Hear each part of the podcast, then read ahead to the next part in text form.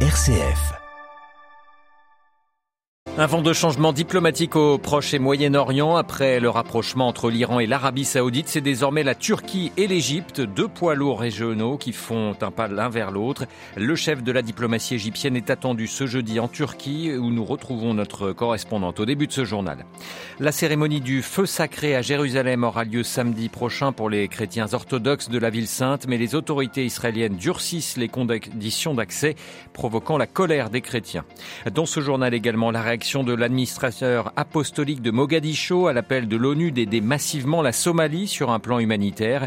Et puis nous vous emmenons au Brésil ce matin dans notre dossier à la rencontre du peuple Yanomami, l'un des plus importants en Amazonie, victime depuis des années de la violence des orpailleurs illégaux. Le nouveau pouvoir brésilien promet de changer leur sort.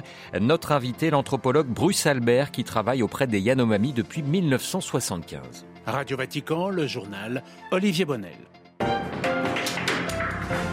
Bonjour, un réchauffement diplomatique de plus au Moyen-Orient. Sameh Choukri, le ministre égyptien des Affaires étrangères, est attendu en Turquie ce jeudi par son homologue Mevlut Cavusoglu. Leur rencontre doit sceller la réconciliation entre Ankara et Le Caire après quasiment une décennie de rupture des relations diplomatiques. Les deux ministres pourraient annoncer le retour d'ambassadeurs dans leurs capitales respectives. À Istanbul, les précisions d'Anand Lower. Depuis presque dix ans, les relations turco-égyptiennes sont restées limitées au niveau des chargés d'affaires. Recep Tayyip Erdogan refusait de reconnaître Abdel Fattah el-Sisi, arrivé au pouvoir après le renversement par l'armée de Mohamed Morsi, l'ex-président frère musulman, en 2013. Mais depuis un an, les contacts se multiplient. Et depuis que le président turc et son homologue égyptien ont échangé une poignée de main en marge du mondial de football en novembre 2022, ces contacts s'accélèrent. Sameh Choukri et Mevlut Çavuşoğlu, ministre des Affaires étrangères, se rencontrent ce jeudi pour la troisième fois en trois mois. Selon le chef de la diplomatie turque, leur entretien pourrait aboutir à l'annonce du retour des ambassadeurs à Ankara et au Caire. Ces dernières années, contraint par la dégradation de l'économie turque et son isolement régional, Recep Tayyip Erdogan a réparé les relations de son pays avec Israël, les Émirats arabes unis et l'Arabie saoudite. Pour amorcer le rapprochement avec l'Égypte, il a dû cesser ses diatribes contre Abdel Fattah al-Sisi et son soutien public aux frères musulmans.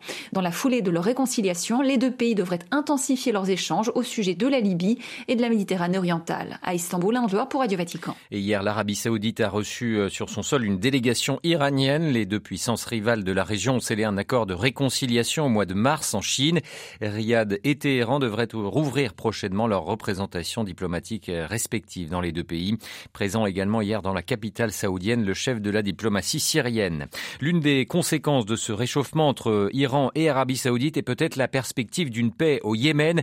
Depuis 2014, la guerre civile y a fait des dizaines de milliers de morts, mais la situation sur le terrain s'est améliorée. En témoigne cet échange de prisonniers prévu pour demain qui doit durer trois jours. Les Houthis, soutenus par l'Iran, doivent libérer 180 prisonniers, parmi lesquels des Saoudiens et des Soudanais, en échange de 706 personnes détenues par les forces gouvernementales yéménites, soutenues, elles, par Riyad. C'est l'une des plus belles cérémonies de la période pascale pour les orthodoxes à Jérusalem, celle du feu sacré au Saint-Sépulcre. Elle se tient lors de la vigile pascale du samedi saint, mais cette année, l'église grecque orthodoxe dénonce des restrictions autoritaires et excessives de la part des autorités israéliennes. Un durcissement dénoncé également par le comité de la présidence palestinienne pour les affaires des églises qui appelle les chrétiens palestiniens à se rendre en nombre à Jérusalem pour y assister. Valérie Ferrand.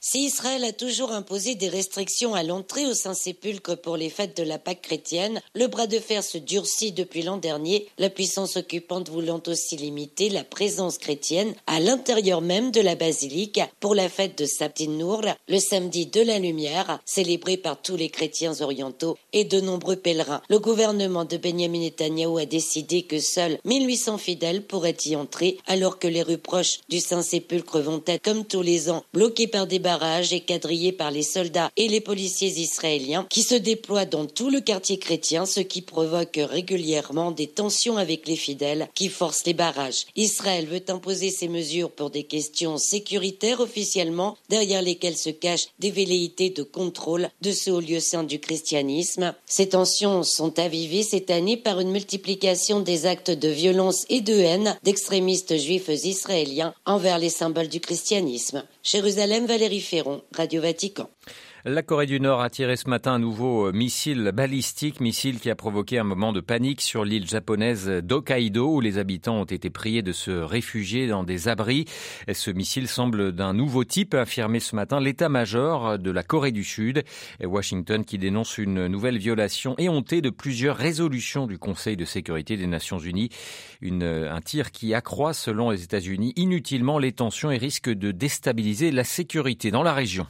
L'autre menace régionale vient de la Chine et de ses velléités envers l'île de Taïwan. Hier, l'Allemagne a dénoncé les postures militaires menaçantes de Pékin après trois jours de manœuvres pour faire pression sur l'île qu'elle revendique comme sienne. Hier matin, le président chinois Xi Jinping a appelé les forces armées du pays à renforcer l'entraînement au combat réel, selon une information rapportée par la télévision d'État chinoise. L'Ukraine reçoit une aide de 200 millions de dollars de la Banque mondiale afin de réparer son réseau électrique. Celui-ci été régulièrement visé au cours de l'hiver par les bombardements de la Russie. La campagne de destruction russe des infrastructures électriques ukrainiennes a détruit 50% d'entre elles, selon la Banque mondiale, en particulier dans l'est du pays où se déroule la majorité des combats. Côté russe, l'effort de guerre passe toujours par une mobilisation massive. La Douma, la chambre basse du Parlement, a approuvé hier lors d'une procédure express un projet de loi qui permet d'envoyer des ordres de mobilisation sous format électronique, un système qui rendra beaucoup plus difficile pour les Russes la possibilité d'y échapper. À Moscou, Jean-Didier Revoin. C'est via le site Gosuslugi qui regroupe tous les services de l'État et que la majorité de la population russe utilise au quotidien pour ses actes administratifs que les ordres de mobilisation seront désormais envoyés. Une centralisation informatique qui bloquera automatiquement le passage des frontières pour les citoyens appelés à rejoindre l'armée et qui permettra de considérer comme réfractaires tous ceux qui ne donneront pas suite à leur convocation. En plus de lourdes peines de prison existantes, ces réfractaires ne pourront plus vendre, transférer à des proches ou louer leur logement, précisent les médias russes. Ils ne pourront plus non plus travailler comme entrepreneur ou travailleur indépendant, ni recevoir des prêts. Pour les autorités, cette mesure permettra d'éviter le chaos et le départ de dizaines de milliers de Russes constatés après la mobilisation partielle de septembre dernier. Et du côté du Kremlin, on souligne qu'il ne s'agit en aucun cas de préparer une nouvelle vague d'enrôlement. Reste que les citoyens ont bel et bien l'impression d'être pris au piège. Nombreux sont ceux qui interprètent cette décision comme la volonté d'empêcher ceux qui refuseraient de combattre de quitter le pays. Jean-Didier Revoin, Moscou pour Radio Vatican. Partons à présent sur le continent africain. La visite en Somalie au début de semaine du secrétaire général de l'ONU s'est soldée par un appel à une mobilisation internationale massive en faveur de ce pays du, de la Corne de l'Afrique qui combat la double menace d'une sécheresse historique et d'une insurrection islamiste. Antonio Guterres s'est rendu dans un camp de déplacés qui accueille des victimes de la sécheresse dans la région de Baidoa, parmi les plus durement touchées, une région qui est aussi un bastion des islamistes Shebab. L'ONU qui a lancé un appel pour une aide humanitaire, humanitaire de plus de 2 milliards et demi de dollars pour venir en aide à plus de 4 millions de Somaliens. Mais euh, cet appel est sous-financé, seulement 13% euh, de, de financement. L'administrateur apostolique de Mogadiscio et évêque de Djibouti, Monseigneur Giorgio Bertin, accueille favorablement cet appel onusien et rappelle le manque d'investissement pour assurer la sécurité alimentaire des Somaliens. La moisson viendra, si tout va bien, euh, en septembre Donc, jusqu'à ce mois-là, les personnes restent vraiment en risque de famine. Et alors, je peux comprendre l'appel de Guterres. Il doit y avoir une continuation du soutien pour la stabilisation du pays et le renforcement des institutions étatiques qui viennent de renaître. Mais de l'autre côté, il faudra investir euh, surtout sur le développement et pas seulement sur l'urgence. Euh, oui, euh, je suis d'accord que la, la première chose en ce moment est l'urgence, mais en même temps, on peut s'ouvrir au développement et alors faire des travaux au niveau des fleuves pour contenir l'eau et contrôler l'irrigation. Monseigneur Bertine, interrogé par Myriam Sandouno. L'Allemagne, telle la France, veut maintenir sa présence au Sahel depuis le Niger. Berlin restera engagé en faveur de la sécurité dans la région après le retrait annoncé de ses troupes du Mali et concentrera son effort sur le Niger voisin. Déclaration hier du ministre de la Défense Boris Pistorius à l'occasion de sa première visite dans la région.